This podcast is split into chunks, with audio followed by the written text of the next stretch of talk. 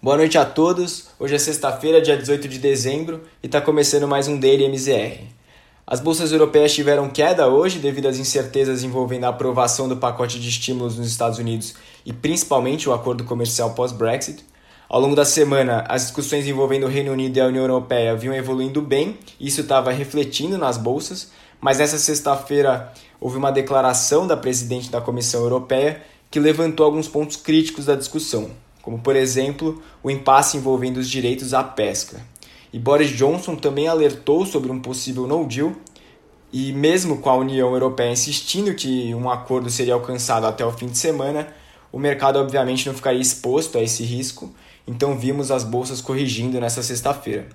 O estoque 600 fechou em queda de 0,35%, chegando aos 395,90 pontos, e com alta semanal de 1,48%. Grande parte das bolsas no continente fecharam a semana em alta, com exceção de Madrid e Londres, que caíram ambas 0,32%. Nos Estados Unidos tivemos hoje um dia de realizações de lucros, com uma sessão bastante volátil após três dias de, de máximas históricas em Nova York. O mercado segue de olho no pacote de estímulos que foi o principal trigger de alta na semana, mas não houve muitas novidades na discussão e a expectativa é que ela continue no fim de semana, já que o tempo para aprovação é cada vez mais escasso. O S&P 500 recuou 0,35, fechando em 3.709,41 pontos, o que representa uma alta semanal de 1,25%. O Dow Jones registrou, registrou queda de 0,41%, mas a semana subiu 0,44%. E o Nasdaq se manteve praticamente estável, e acumula alta, acumulou alta de 3,05 na semana. Vindo para o mercado brasileiro, o Ibovespa perdeu força no fim do dia, encerrando em queda de 0,32% aos 118.024 pontos. Mas mesmo assim, o, o, índice acumula sua sétima semana consecutiva de alta e apresentou alta semanal de 2,5%. No ano acumulado é de 2,06%. É, novamente, o destaque no dia foram as empresas ligadas às commodities. A Uzi Minas teve alta de 4,96% e a CSN de 3,33%, mas os maiores destaques na semana foram Petrobras e Vale.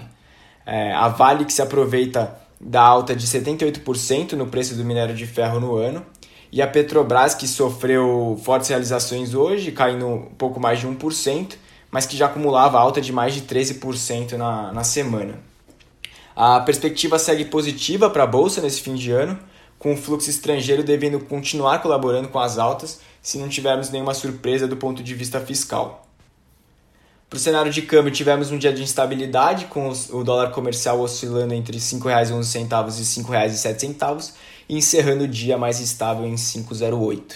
O movimento se apoiou na maior cautela no exterior em relação aos emergentes e também entre uma troca de farpas é, envolvendo Jair Bolsonaro e Rodrigo Maia.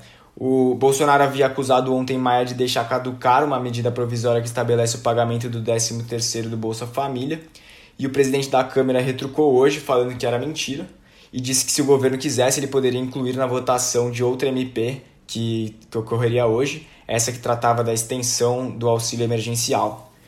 O governo, por sua vez, voltou atrás, afirmando que não haveria recurso para tais pagamentos, Guedes, inclusive, afirmou que o pagamento do 13º configuraria crime de responsabilidade fiscal, e com isso o dólar deu uma acalmada. Em relação ao cenário de juros, depois de passar boa parte do dia em alta por causa dos, desdobramentos da acusação de, de Bolsonaro a Maia, os juros terminaram o dia perto da estabilidade. Na parte curta da curva, o DI 22 tinha uma pequena alta de 0,17%, na parte intermediária o DI 23 apresentava alta de 0,34% e na parte longa o DI 27 caía 0,45%. Já o setor de fundos imobiliários apresentou alta de 0,62% no IFIX, encerrando o dia aos 2.792,9 pontos. A alta na semana foi de 0,88%. Por hoje é só. Encerramos por aqui o Daily MZR para esse ano. Desejo a você um ótimo fim de ano e voltaremos em 2021 com mais notícias diárias. Até mais!